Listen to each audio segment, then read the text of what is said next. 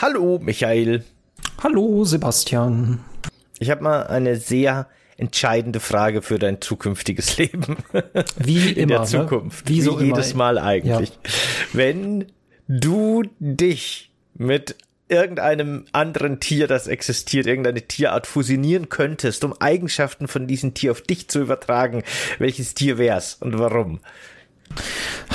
Das ist das Problem, ne? Man will jetzt schnell antworten und dann kommen nur die Klischee-Antworten und für eine geniale Antwort hättest du mir einen Tag vorher Zeit geben müssen. Ich kann Ähm, die Pausen rausschneiden, das ist ja kein Problem. Genau, okay, dann lassen wir jetzt einfach einen Tag dazwischen Zeit und dann geht die Aufnahme weiter. Morgen, lass, lass einfach laufen bis morgen. Genau. Die 24 Stunden schneide ich raus, kein Problem.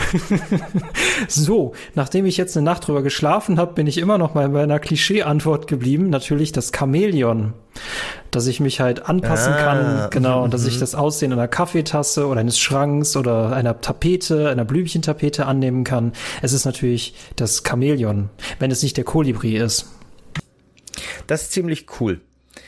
Äh, Finde ich warum der auch. Kolibri? Warum, Weil die am coolsten fliegen können. Die haben diese Schweben, diesen Schwebeflug. Ne? Das, das, es gut, gibt sogar okay. Militärflugzeuge, die das halt imitieren. vielleicht kannst du das kombinieren. Ein Chamäleon-Kolibri, ein, Ko ein Kamelibri. Mhm. Im Grunde ein Tarnkappenbomber oder irgendwie sowas, aber ein UFO eher, weil super wendig und so. Ja. Und das kann einfach, genau, ich kann einfach landen und dann sehe ich aus wie Sand oder wie Stein. Genau, also eigentlich greife ich an und dann verstecke ich mich schnell auf der Erde oder in der Wolke. Das ist eigentlich mega cool. Ja, ziemlich. Ja, gut. Hm. Ja, jetzt ich versuch gut. das mal zu toppen, nachdem du jetzt auch noch einen Tag Zeit hattest. Ich konnte mich, ich kann mich nicht wirklich entscheiden, muss ich ganz ehrlich sagen. Weil einerseits hätte ich gern irgendein flugfähiges Tier, weil Fliegen wäre halt einfach echt cool und echt praktisch.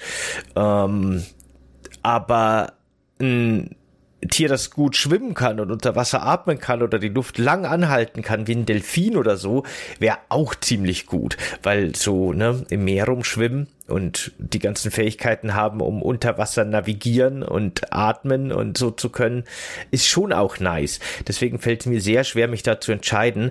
Und ich denke, deswegen nehme ich einfach so den das Zwischenstück und nehme eine Ente weil dann habe ich alles.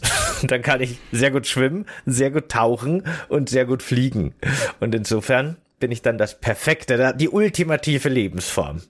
Ein Die Ente, wir wussten es, wir wussten es immer schon. Ich, es, du hättest natürlich auch den Landtintenfisch nehmen können. Äh, bei vielen Fragen antwortest du auch mit deinem Maskottchen, aber es ist Ja. heute nun mal die Ente. Okay, Es ist die, die Ente das beste Tier da draußen. Ja, okay. das stimme ich zu.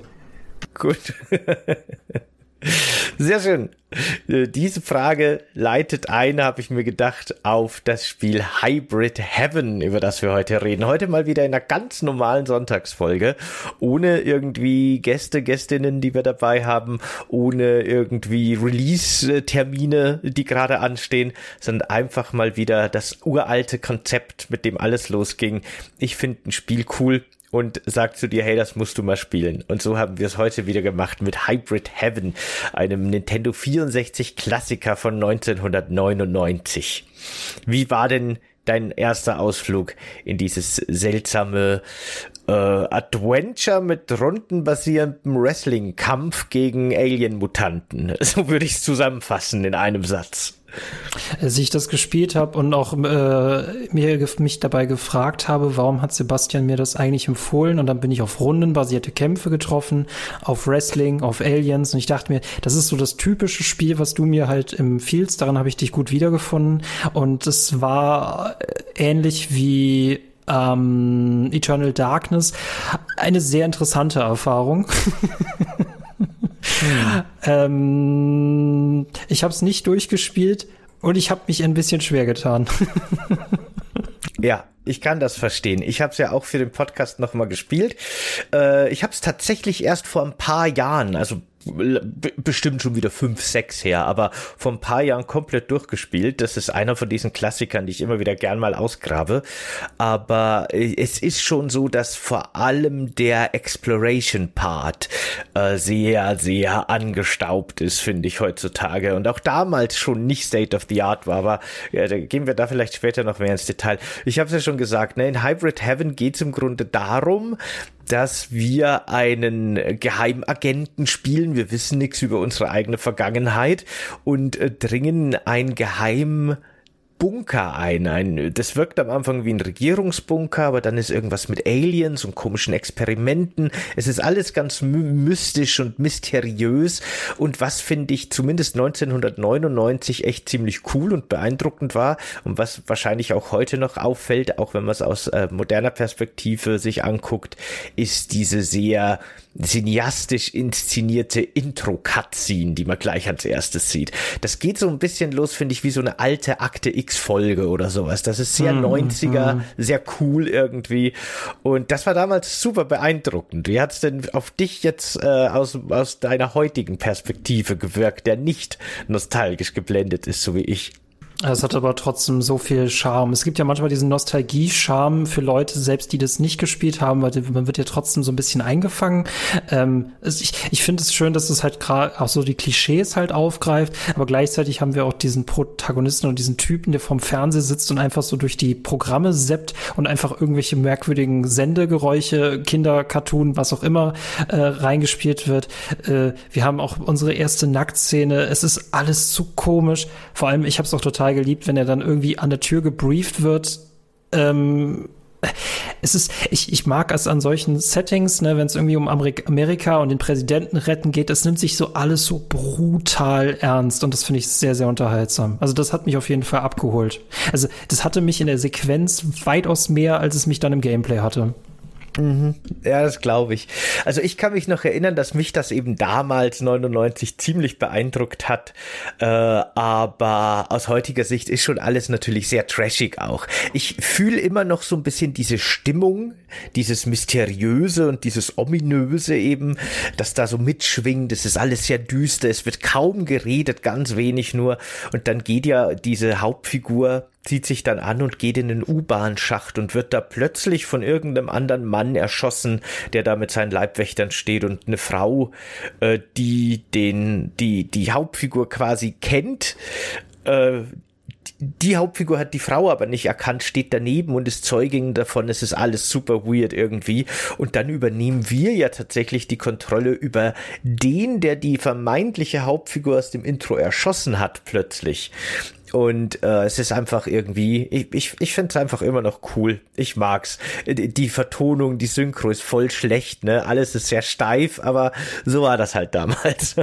so war das halt damals. Die guten alten Zeiten. Es war tatsächlich auch auf dem Nintendo 64 Sprachausgabe nicht selbstverständlich, weil das war ja noch eine der letzten Konsolen mit ähm, Cartridges und die hatten halt einfach einen relativ begrenzten Speicher.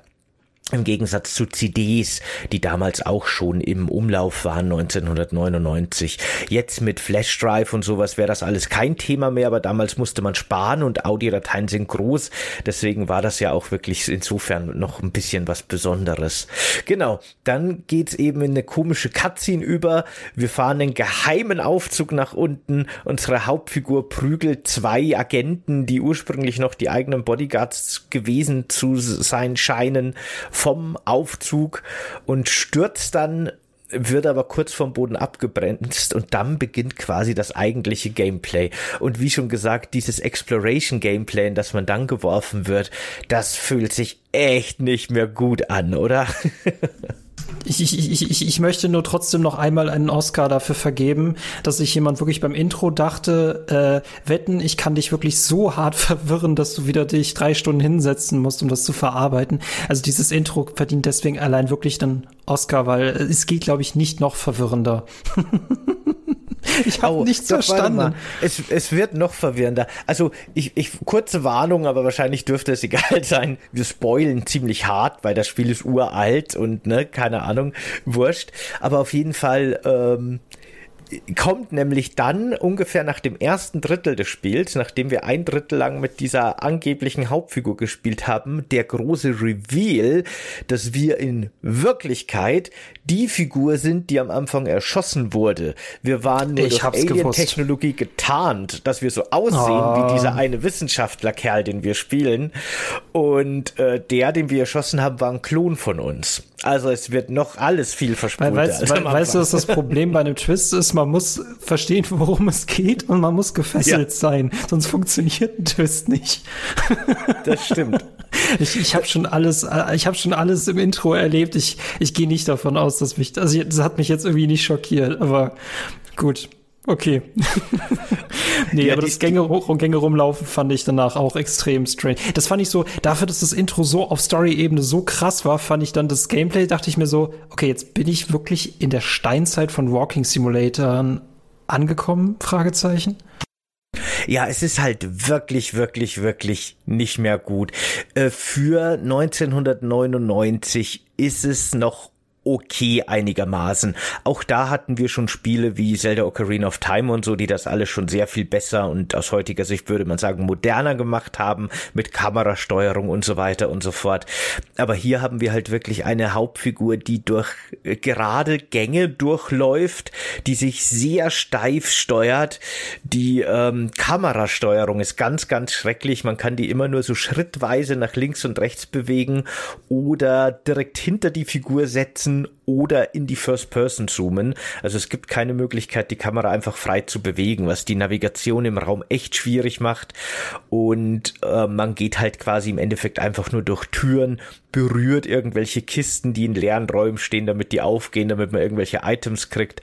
Und es gibt überall so kleine Roboter, so kleine Sicherheitsroboter, die wie so Bodenstaubsauger oder so schwebende Kameras aussehen. Die kann man dann entweder, wenn man in den Zielmodus geht, mit seiner komischen Elektropistole erschießen oder man läuft einfach durch, weil meistens können die einem eh nichts tun, wenn man einfach durchsprintet. Und das ist so ein bisschen leider 50 Prozent des Gameplays in dem Spiel. Es gibt noch so ein bisschen Kletterpassagen, aber aber da mache ich jetzt, während ich das sage, schon Anführungsstriche mit meinem Fingern. Weil im Endeffekt springt man manchmal auf eine Box und hangelt sich vielleicht mal noch über so eine Kante, damit man auf eine andere Box kommt. Und das ist aber dann schon das höchste der Gefühle. Also hier ist es echt umständlich, klobig, veraltet und echt nicht mehr gut und das war auch schon damals nicht gut, kann ich mich erinnern. Es war nur noch einigermaßen akzeptabel, zeitgemäß, würde ich sagen. Wie gesagt, ich habe gewartet, bis das Gameplay-Element auftaucht, für, für das du das wahrscheinlich empfohlen hast und ich lag äh, denke ich mal, richtig. Äh, das Rumlaufen fand ich, wie gesagt, ich, äh, ich meine, gut, ich habe vor kurzem auch äh, System Shock das äh, Remake gespielt, das ja ähm, tatsächlich äh, ein originalgetreues Remake des 90er äh, Teils ist. Und da war es halt auch wirklich so, du hast halt keine Spielerführung bekommen. Und das bekomme ich ja auch in Hybrid Heaven auch überhaupt nicht, was da mir so ein bisschen die Motivation raubt, wo muss ich jetzt eigentlich hin und worum geht's eigentlich? Und warum knall ich diese armen kleinen Kameras mit meiner Piff-Puff-Pistole ab? Ähm, ja, Nee, auf der Nummer funktioniert es für mich nicht, aber ich fand es trotzdem sehr unterhaltsam, vor allem auf Computer zu klettern. Und ähm, ja, bis ich dann in meinen ersten Kampf gelangt bin, der auch innovativ irgendwie war. ja, das finde ich aber einen interessanten Stichpunkt, weil da muss ich dir zustimmen. Das fühlt sich, weil während das Erkundungsgameplay ne, sich super angestaubt und alt anfühlt, fühlt sich dieses Kampfsystem irgendwie noch relativ frisch und nicht angestaubt an. Für mich funktioniert das immer noch. Und immer wenn es irgendwie heißt, hey, von welchem Spiel hättest du gern mal ein Remake oder eine Fortsetzung, eine zeitgemäße natürlich, dann muss ich immer an Hybrid Heaven denken, weil diese Kernkampfmechanik ist eigentlich was, das finde ich sehr cool und sehr interessant und sowas hätte ich gern in, in modern. Denn hier, äh, wenn man quasi in die Kämpfe mit den Mutanten geht, die man ja selber über einen Computer irgendwie freigelassen hat aus irgendeinem Grund, das sind alles so humanoide Mutanten, so Tier-Mensch-Hybriden, die alle so ihre eigenen Fähigkeit haben und dieser Kampf ist so semi-rundenbasierend. Also äh, unsere Hauptfigur nimmt dann so eine Kampfpose ein, diese komische Mutantenkreatur auch, wie zwei so Ringer oder Boxkämpfer, die sich gegenüberstehen und man tänzelt dann auch so umeinander rum. Da funktioniert dann plötzlich auch die Steuerung ganz gut und alles ist irgendwie ein bisschen flüssiger. Wahrscheinlich haben das komplett unterschiedliche Teams gemacht, diese zwei Gameplay-Elemente oder so, ich weiß es nicht. Und oben hat man so eine Leiste, so eine Powerleiste, die sich langsam füllt und jederzeit, solange die Leiste, ich glaube das erste Fünftel oder so, den roten Bereich überschritten hat und sie grün wird, kann man quasi das Aktionsmenü öffnen und eine Aktion wählen. Je voller die Leiste ist, desto stärker die Aktion, also warten lohnt sich, aber äh, es geht theoretisch jederzeit. Und dann hat man eben am Anfang die Möglichkeiten, ob man Kicks oder Punches wählen kann und kommt dann noch mal in ein Untermenü mit verschiedenen Punches und Kicks. Am Anfang sind das nicht sehr viele, aber so kämpft man im Grunde. Man wählt das aus und dann wird die Aktion ausgeführt und die Zeit bleibt stehen, während man die Aktion wählt. Und man kann dann auf der Schultertaste noch quasi in so einen Griff gehen, die Gegner packen und dann eben in einem eigenen Aktionsmenü, das dann ausgelöst wird, verschiedene Wrestlings-Moves äh, ausführen. Sowohl wenn man die von vorne packt, als auch wenn man sie von hinten packt oder wenn sie am Boden liegen. Je nach, je nach Position des Gegners und von einem selbst ist es quasi intuitiv, äh, passt sich das an und öffnet dann das richtige Aktionsmenü. Und das finde ich eigentlich echt sehr cool. Ich habe dazu sehr, sehr viele Fragen. Ähm, ich ich finde, das ist so ein klassisches Beispiel dafür, was ich meine, wenn Immersion geopfert wird für ein interessanteres Gameplay. Bei Tekken würde man ja einfach Button-Mashing einprügeln. Hier ist es so, dass dieses Kampf-Gameplay ja immer wieder durch die Entscheidung äh, absolut verlangsamt wird. Ich könnte mir jetzt nicht vorstellen, ein WWE mit so einer Mechanik zu spielen.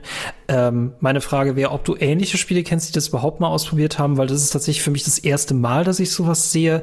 Ich könnte mir auch nicht vorstellen, dass es wirklich heutzutage noch so massentauglich wäre. Aber ich, ich war tatsächlich immer so ein bisschen überfordert, weil ich mir dachte, äh, okay, ich schlag ihn jetzt, aber welchen Schlag nehme ich jetzt? Okay, ich trete ihn jetzt, welchen Tritt nehme ich jetzt? Ähm, kommuniziert das Spiel mit dir in irgendeiner Weise, was jetzt taktisch logisch wäre, oder soll man das einfach immer irgendwie ausprobieren und gucken, was passiert. Und das waren jetzt sehr viele Fragen auf einmal. Wir bleiben bei der letzten. ne, ich fange ich fang tatsächlich mit der ersten an oder mit einer Bemerkung, die du gemacht hast. Weil das Spiel ist ja von Konami äh, gepublished und auch entwickelt worden. Und man merkt halt sehr stark, dass es ein japanisches Spiel aus der Zeit ist. Und die haben halt traditionell dieses typische JRPG-Kampfsystem quasi drin gehabt. So ein bisschen, aber wollten das halt so ein bisschen actionreicher gestalten. Das war gerade so die Zeit, wo man versucht hat, von Runden basierend da auch in Japan, in Japan japanischen Spielen auf Action zu wechseln. Und das war so ein bisschen dieser Hybrid. Und äh, im Endeffekt ist es halt in dem Spiel tatsächlich so, dass die einzelnen Körperteile, die du zur Verfügung hast für deine Angriffe, deine Gruppenmitglieder sind, wenn man in der JRPG-Metapher oh. äh, äh, äh, bleibt. Mhm. Und die leveln auch tatsächlich einzeln hoch. Also es ist wirklich so, dass wenn du sehr oh. oft mit deinem rechten Bein kickst, dann levelt dein rechtes Bein schneller hoch und wird stärker als dein linkes Bein. Und es gibt halt einfach Situationen, je nachdem wie dein Gegner steht und wie du stehst, du kannst auch deine Stellung so ein bisschen verändern, in der halt verschiedene Kicks mehr Sinn machen, weil du mehr Schwung drauf kriegst, weil du besser positioniert bist bist, das beeinflusst den Schaden auch. Und äh, du lernst ja dann auch im Kampf gegen deine Gegner neue Moves. Wenn du gegen, also wenn du Moves abkriegst, besteht die Chance, dass du sie lernst. Und dann kannst du quasi auch neue, also dein Repertoire erweitern. Es gibt sehr viele Kicks und äh, Punches und Wrestling-Moves. Es ist tatsächlich so, das geht mir auch immer so, dass es im, in 90 Prozent der Fälle relativ wurscht ist, ob ich jetzt einen linken Haken oder einen rechten Haken oder einen rechten Schwingschlag oder einen rechten rechten Kick mache oder einen rechten White Kick oder so. Im Endeffekt bleibt das wurscht. Das ist, glaube ich, so ein bisschen Style und was man am coolsten findet, macht man. Äh, es gibt aber halt eben sehr viele verschiedene Mutanten in dem Spiel. Und je nachdem, gegen welchen Mutanten man kämpft, machen verschiedene Strategien Sinn. Es gibt welche, die sind sehr anfällig für Würfe, manche lassen sich gar nicht gern greifen, einige haben sehr schwache Arme zum Beispiel, andere haben massive Torsos, die brauchst du gar nicht erst angreifen, einige haben sehr lange, dünne Beine, das heißt, die haben viel Reichweite, sind aber auch sehr empfindlich, wenn man die Beine attackiert. Das lernt man so ein bisschen. Es gibt ja auch so eine Schadensanzeige an einem selbst und an den Gegnern, wenn man da Gegner äh, oder Teile mehrfach angreift, fangen die an rot zu leuchten und werden besonders empfindlich. Und so kommt man schön langsam rein, so ein bisschen eine Strategie zu entwickeln, die schon sehr viel helfen kann in den meisten Kämpfen, ja. Ich war schon immer ein rechter Bein trainierter. ja, Link und rechten Arm brauche ich. Genau, äh, äh, ne, One, Punch, One, One Punch Man hätte auch nur ein, eine seiner Fäuste irgendwie trainiert Ich weiß dann nicht, also wenn Taktik in ein Spiel mit reingebracht wird, dann erwarte ich auch so gewissermaßen eine Konsequenz dessen, dass ich mir dann auch taktisch rangehen muss. Wenn es dann aber wieder austauschbar ist, dann verstehe ich das System nicht. Also warum hat man es dann für so verkompliziert, wenn es nicht immer taktisch sein muss? Klar, du hast jetzt unterschiedliche Gegnertypen aufgezählt, aber ähm, ich bin ja auch häufiger dann, ich kämpfe ja auch häufiger hintereinander gegen die gleichen, deswegen so eine gewisse, was gewisses Repetitives entsteht es, entsteht ja schon. Ähm, findest du die Kämpfe irgendwie von Zeit zu Zeit herausfordernder oder ist es echt so dieser Taktik-Style, der hier wichtig ist? Also es hat fast so ein bisschen und also ich sag mal so Adventure, vielleicht sogar so Survival Horror Anleihen, wenn es ums Lebensenergie und Inventarmanagement geht. Man findet zum Beispiel Waffen oder Booster, die man im Kampf einmalig benutzen kann und Heilungsgegenstände, aber eben sehr wenige. Und das ist, glaube ich, weniger so oder eher selten so, dass einzelne Gegner sehr gefährlich werden könnten für dich, sondern es ist immer so ein, ein Ressourcenmanagement und so ah. dieses strategische von wegen, ah, benutze ich jetzt noch meine mittlere Heilung oder schaffe ich den Gegner noch mit der Lebensenergie, weil vielleicht kommt ja dann schon die, die Speicherbox, die mich wieder komplett heilt im nächsten Raum. Na, da muss man immer so ein bisschen abwägen abwägen und da entsteht dann wirklich die Schwierigkeit, glaube ich, draus. Es gibt schon auch Bossgegner, äh, die dann ein bisschen stärker sind. Das sind einzigartige Gegner. Der erste sieht aus wie so ein großer humanoider Hai und der lässt sich nicht packen und sprintet permanent auf einen zu. Also das ist sehr schwer, da irgendwie mal ein bisschen Raum zwischen sich und den Gegner zu bringen. Und äh, der ist schon hart. Also da sollte man schon gut vorbereitet reingehen. Aber im Großen und Ganzen ist es wirklich eher dieses Ressourcenmanagement und diese, dieses Planen auch. Äh, also ja, genau. haben wir es mit einem, wie wir gelernt haben, nicht direkt Fighting Game zu tun, weil Fighting Game wäre ja nur Kämpfe. Also haben wir es mit einem Beat'em Up in 3D zu tun, das aber rundenbasiert ist. Genau. Ähm, es ist gibt es Schusswaffen im Kampf? Weil die gab es für mich gerade bisher, wie ich gespielt habe, nur außerhalb der Kämpfe. Was ich ein bisschen ja. strange finde in so einem Sci-Fi-Spiel, wenn man sich jetzt mit Fäusten duelliert. Selbst Aliens müsste das irgendwie ein bisschen altertümlich vorkommen. Ja, es ist total weird, aber das ist ja, finde ich, auch gerade das Coole. Also ich mag das, weil es so bescheuert ist, weil wir dieser Geheimagent sind, der in einem geheimen Alien-Regierungsbunker gegen Biowaffen-Hybrid-Monster mit Fäusten kämpft und Wrestling-Moves und Powerbombs und Piledriver und sowas, ne? Also komplett bekloppt. Und es gibt Schusswaffen tatsächlich. Es wird von der Story her dann später so erklärt, man darf hier unten in dem Bunker nicht schießen, weil sonst explodiert alles. Es gibt allerdings so Alien-Technologie-Waffen. Das ist dann oh. so ein oh. Feuerprojektil mhm. oder ein mhm. Eisprojektil oder ein Elektroprojektil. Die kann man aber nur einmalig benutzen und damit kann man dann Gegner irgendwie anzünden, dass sie kurz Schaden über Zeit kriegen oder kurz einfrieren und sowas. Ne, das sind eher diese Elementarfähigkeiten Fähigkeiten. Im Grunde kann man das so ein bisschen wie ein Magiesystem verstehen, wenn wir wieder im JRPG bleiben, in der JRPG-Analogie, aber eben äh, einmalige Verbrauchsgegenstände und nicht irgendwelche Skills, die man lernen kann. Körper sind Charaktere, Pistolen sind Zaubersprüche. Mhm. So kann man es im Grunde sagen, ja genau. Mhm. mhm. Äh, aber was ich komisch finde, die Waffe, die ich doch, also deswegen verstehe ich nicht, warum es trotzdem diesen Shoot-Part gibt. Also gibt es auch die Möglichkeit, dass ich Gegner einfach außerhalb dieser Rundenbar-Taktik erschieße, genauso wie ich diese Kameras erschieße. Oder warum nee, ist der nee. Part überhaupt drin? Nee, nee, diese Pistole, die man hat im Spiel, diese komische Elektropistole, die ist wirklich nur dafür da, die Sicherheitssysteme, die Roboter zu erschießen, die einem ein bisschen nerven, wenn man durch die Welt läuft. Äh, die macht gegen die Mutanten nix. Das wird eben alles storytechnisch so ein bisschen fadenscheinig auch erwähnt, zumindest möchte ich sagen, nicht erklärt, aber erwähnt, dass es halt so ist. Äh, aber es gibt jetzt keine Möglichkeit, dass du die Gegner besiegst, ohne gegen die zu kämpfen. Also dieses rundenbasierende Beat'em-up-Kampf Kampfsystem, wie du gesagt hast, das halt wirklich was super Einzigartiges ist. Ich kenne das auch aus keinem anderen Spiel. Das äh, ist schon das zentrale Kampfsystem und das geht auch so weiter. Und äh, das ist ja auch das, wofür du Erfahrungspunkte kriegst. Du kannst dir so viel kleine Roboter kaputt schießen, wie du willst. Davon levelt dein rechter Arm, mit dem du die Pistole benutzt, nicht hoch oder sowas. Du musst schon Mutanten hauen, wenn du einen starken rechten Arm haben willst. Also sowohl die, die also jedes Körperteil hat ja quasi einen, einen Attacke und einen Defense-Wert, die einzeln hochleveln, je nachdem, wie viel du abkriegst und austeilst. Und diese Level, die levelt man nur in diesem Nahkampf hoch. Ansonsten gibt's da nichts. Dieser Exploration-Teil ist tatsächlich nur dafür da, dass man so kleine Rätselchen löst. Und damit meine ich im Grunde, bring die Keykarte von Raum A nach Raum B, damit sie blau wird und dann von Raum B nach Raum C, damit du da eine Tür öffnest. Das ist das höchste der Gefühle. Und äh, damit du Items sammeln kannst, wenn du so ein bisschen dich umsiehst, ein bisschen kletterst. Das äh, auch sehr Retro JRPG mäßig. Es sind schlauchige Level mit kleinen versteckten Nischen, wo du vielleicht mal ein extra Heil-Item oder eine extra Waffe findest. Also man merkt sehr stark diese, diese japanische DNA in diesem Spiel. Ich bin ganz ehrlich, die haben sich, die haben keine Story dafür gewusst. Die haben erstmal nur diese Gameplay-Mechanik gehabt und dann haben sie sich gesagt, so, und bis morgen kriegen wir eine Story hin, die alles erklärt, warum wir Schusswaffen nicht in unseren Kämpfen verwenden können. Also, das kannst du mir ja nicht erzählen.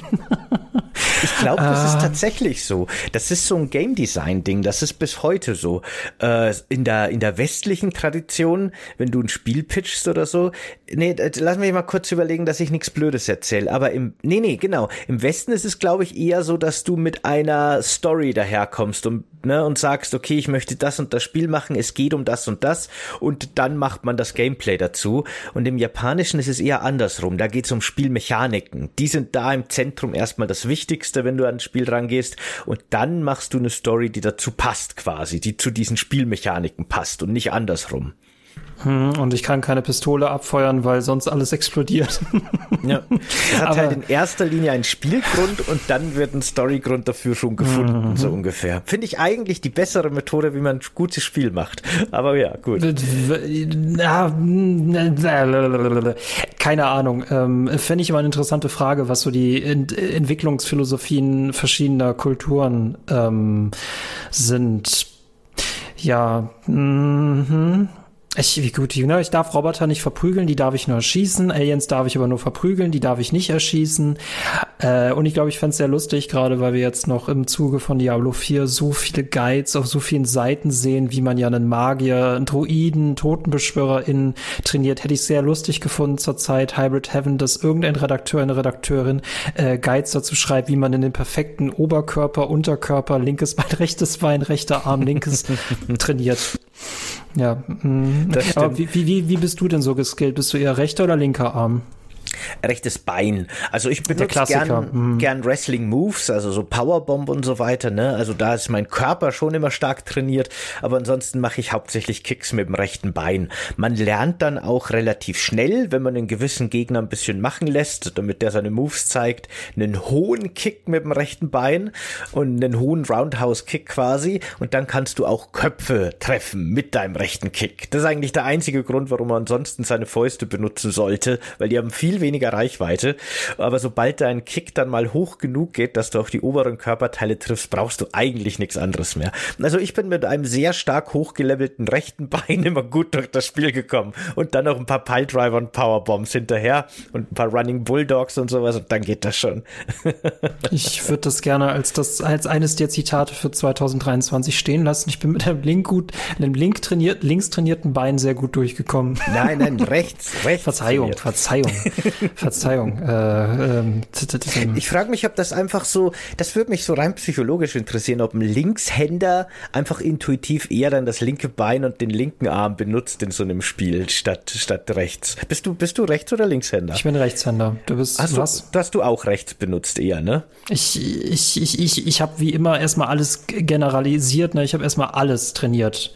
Ah ja, Weil gut. Das, äh, für, für, für, für einen gesunden Körper weiß man ja beim Training, dass, die, dass, dass, man den, dass man nicht eine Körperpartie alleine trainieren soll, sondern eigentlich alle, damit das in Balance bleibt. Kann sein, dass das absoluter Blödsinn ist und ich weiß nicht, wie alt das Wissen ist, was ich gerade rezitiere, aber ich glaube zu wissen, dass das so ist. Ja, es Weil der Körper sonst in eine Schieflage kommt, aber ja. Genau. Es sieht zumindest doof aus, wenn man super trainiertes rechtes Bein hat und das linke ist irgendwie so super strohhalmdünn. Das ist auf jeden Fall. ich finde es nur so lustig, dass wenn er diesen Auftrag überlebt und dann einen Orden verliehen bekommt, dass der Orden dann als rechte Bein gehangen wird und nicht über den Hals. Wahrscheinlich. Wahrscheinlich. Ähm, aber das ist ich, schon sehr cool. Ich, ich, ne, ähm, ich, ich, äh, weil auch gerade solche Kampfspiele halt eher selten sind. Äh, das letzte, das mir ja gerade einfallen würde, wäre Saifu. Und hast du das gespielt? Weil ich habe es nicht gespielt. Nee, ich auch nicht. Aber das ist halt nicht rundenbasiert, sondern das ist halt wirklich mit, mit, mit Kombos, so wie man das halt eben kennt, ne? Und dass man kontert und so. Ähm, gibt es Konterangriffe bei Hybrid Heaven oder ist es echt nur dieses Hin und Her zwischen Abwehren und Angreifen? Nee, also äh, wenn du attackiert wirst, erscheint ja quasi auch so ein Pop-up-Menü, mit dem du reagieren kannst auf den Angriff von deinem Gegner. Und die Gegner lernt man dann auch so ein bisschen lesen. Die haben alle immer so ein Giveaway, was die als nächstes machen. Äh, viele heben so ganz kurz ihr Knie, bevor die kicken oder äh, heben ihre Fäuste ein bisschen höher, wenn die zuschlagen. Ne? Also man merkt schon, was die machen. Und dann hat man ja entweder die Möglichkeit, dass man noch einen Schritt in eine Richtung macht. Da erscheint dann so ein Kreis rundes Menü um den Charakter. Man kann halt so nach rechts hinten gehen, wenn man weiß, jetzt kommt gleich ein Schlag mit dem linken Bein und dann kann man da meistens ganz gut ausweichen. Ansonsten kann man eben versuchen zu blocken, dann kriegt man zwar den Schlag ab, aber weniger Schaden. Oder man kann eben versuchen zu kontern. Das ist zwar super schwer und klappt meistens nicht und deswegen benutze ich es fast nie, aber dann kannst du quasi wirklich den Schlag abwehren und einen Gegenschlag automatisch ausführen, was halt sehr mächtig sein kann. Und das gleiche ist bei Moves, also wenn die dich packen und irgendwelche Wrestling-Moves machen, kannst du auch entweder versuchen, dass du einen Reversal einleitest, also dass du den Move in deinen eigenen Move umwandelst, oder aber du takest the fall und dann ähm, kriegst du quasi den vollen Schaden ab, aber lernst halt was dazu, lernst den Move dazu, lernst äh, Defense dazu und äh, ich weiß gar nicht, ob man auch weniger Schaden kriegt, keine Ahnung, aber ja, es gibt quasi auch def defensive Möglichkeiten, unter anderem Kontern. Zwei Fragen, würdest du nicht eigentlich dann den ganzen Walking Part rausschmeißen? Wäre meine erste Frage. Und meine zweite Frage wäre, würdest du wirklich ein WWE-Spiel mit diesem System spielen können? Also diesen ganzen Walking- und Erkundungspart, der ist schon ganz cool für die Stimmung und für die Atmosphäre und er ist eben auch wichtig wegen diesem Ressourcenmanagement, das ich ja schon erwähnt habe. Man wird ja durchaus fürs Erkunden belohnt. Es gibt ja viele optionale Räume und wenn man die in die reingeht, dann hat man manchmal Kämpfe, manchmal aber eben auch wertvolle Items, die einem zukünftige Kämpfe stark erleichtern. Deswegen ist das grundsätzlich schon cool. Ich hätte das nur gern in gut. Das wäre das wäre echt toll. Du kannst es auch in weg haben haben. Nee, nee, nee, eben, in weg will ich es auf keinen Fall. Ich nehme es lieber so, wie es ist, als gar nicht, aber gut wäre mir noch lieber. Das wäre noch eine bessere Ergänzung zum restlichen Spiel. Und äh, ja, ich hätte echt gern ein Wrestling-Spiel, genau mit der Kampfmechanik. Das äh, fände ich total großartig sogar. Ja. Oh wei. Wie wir letztens äh, bei Amazon Sternenkriege ein ganz beliebtes Steady-Format. Äh, überlegt es euch auf jeden Fall, ob ihr das auch genießen wollt. Äh, wie wir gelernt haben, äh, lieber ein schlechtes Assassin's Creed als gar kein Assassin's Creed. Ne? Genauso äh, lieber mhm. ein schlechter Walking Part der vielleicht auch besser gut sein könnte als gar keiner mehr. Aber ich denke mal, das würde an, an Dynamik gewinnen, wenn ich mich dann von Kampf zu Kampf hangeln würde, also von Arena zu Arena. Ich, ich finde, hier sind Gameplay-Elemente miteinander verwoben, die nicht alle gleich stark sind und sich vielleicht auch gegenseitig so ein bisschen sabotieren. Ähm, weil ich empfand das, den Walking-Part fand ich wirklich schwach und ich, wie gesagt, ich denke mal auch, wie du meintest, der war schon zur damaligen Zeit nicht besonders gut. Also selbst Resident Evil bekam das besser hin. Mhm. Ähm, das Kampf da nicht, okay, das ist etwas, womit man sagen kann, das hat Hybrid Heaven irgendwie geprägt. Und wie gesagt, ich kann, nach all meinen Jahren, ich habe sowas auch bisher noch nie gesehen. Ähm, nee, deswegen, das finde ich beeindruckend. Wie gesagt, ich finde es da nicht besonders konsequent, ne, dass ich dann auch ein bisschen taktisch vorgehen soll. Aber je mehr man auch drüber brütet, desto mehr verschwindet auch dieser Actionkampf und eigentlich wird es dann zum Strategiespiel zwischen Muskeln. Also es gibt schon auch noch so Passagen, da hast du wahrscheinlich nicht so weit gespielt, wo man zum Beispiel auf, äh, man fährt ja dann mit dem Aufzug quasi in verschiedene Ebenen, die alle so ein bisschen thematisch unterschiedlich sind.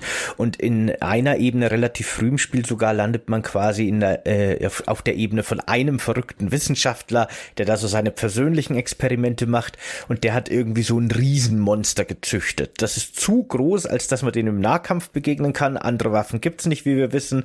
Und das ist dann quasi so ein bisschen ein äh, Fangspielen die ganze Zeit. Man läuft die ganze Zeit vor dem weg, versucht dem auszuweichen und geht dann durch irgendwelche Türen in kleinere Räume, wo man kurz seine Ruhe hat, bevor man dann wieder in die großen Hauptgänge muss, wo der auch unterwegs ist. Das äh, lockert das Ganze ein bisschen auf, ist mit der klobigen Steuerung nicht super optimal. Zum Glück macht er auch nicht super viel Schaden, wenn man mal getroffen wird, sonst wäre es echt frustrierend. Aber die haben sich schon was einfallen lassen, um das alles ein bisschen aufzulockern. Wie gesagt, es könnte alles ein bisschen besser sein, wenn die Steuerung schöner wäre, aber das passt schon. Äh, was noch ein super interessanter Aspekt von dem Ganzen ist, ist tatsächlich die Story. Denn ähm, tatsächlich war das zu der Zeit noch nicht selbstverständlich, dass Videospiele so eine cineastisch aufgearbeitete Geschichte haben und die präsentieren. Ich glaube, das Spiel wollte hier so ein bisschen in die Metal Gear Solid Richtung gehen. Das war ja mhm. damals super revolutionär, das erste. Und hat aufgrund der unabsichtlichen Cheesiness, die aber schon verbunden ist mit so einer übertriebenen Hollywood-Coolness, schon irgendwie was sehr Einzigartiges geschaffen. Denn äh, im späteren Spielverlauf sind im Grunde alle Dialoge komplett bekloppt. Die Story wird immer verrückter und immer verrückter und immer mehr Twists und Wendungen.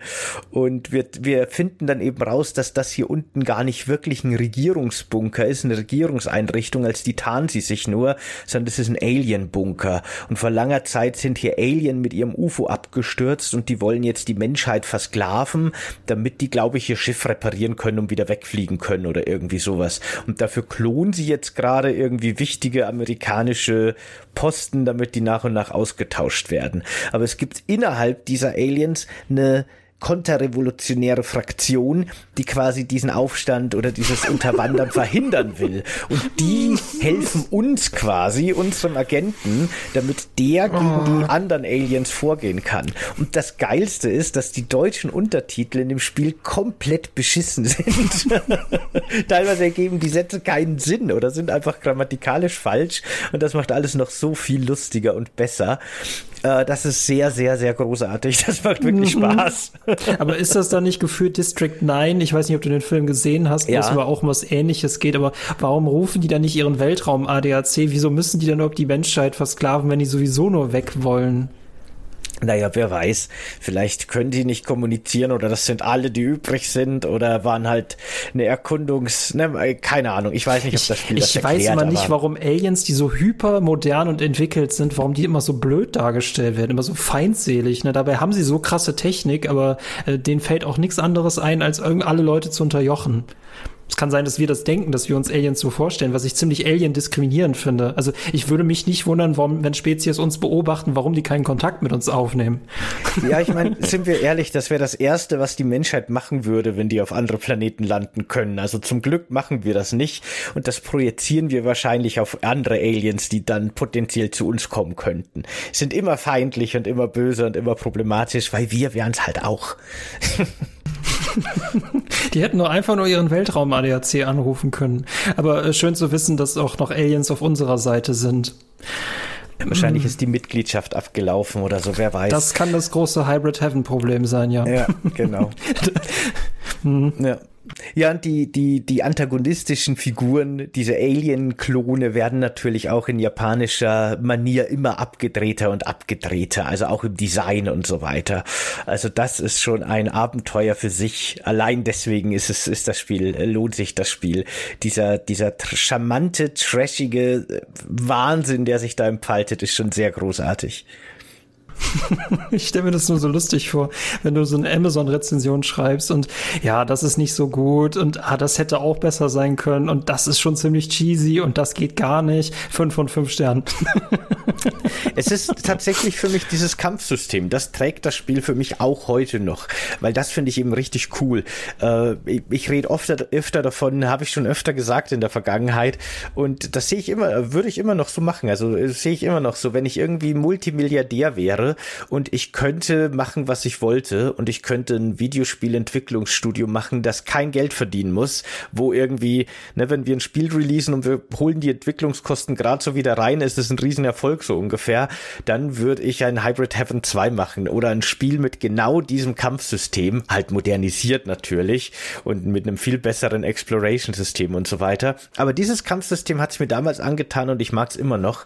Und gerade weil es wahrscheinlich nie wieder irgendwo vorgekommen ist, fühlt es sich für mich halt immer noch irgendwie interessant und frisch an und ist nicht so verbraucht wie, wie wirklich jedes andere Gameplay-Kampfsystem, das wir jemals gesehen haben. Für mich war zum Beispiel Dark Souls damals so eine, so ein Augenöffner. Das war nochmal ein sehr cooles Kampfsystem, aber ist für mich halt immer mittlerweile auch schon wieder ein alter Hut nach dem hundertsten Souls-like, das ich jetzt gespielt habe.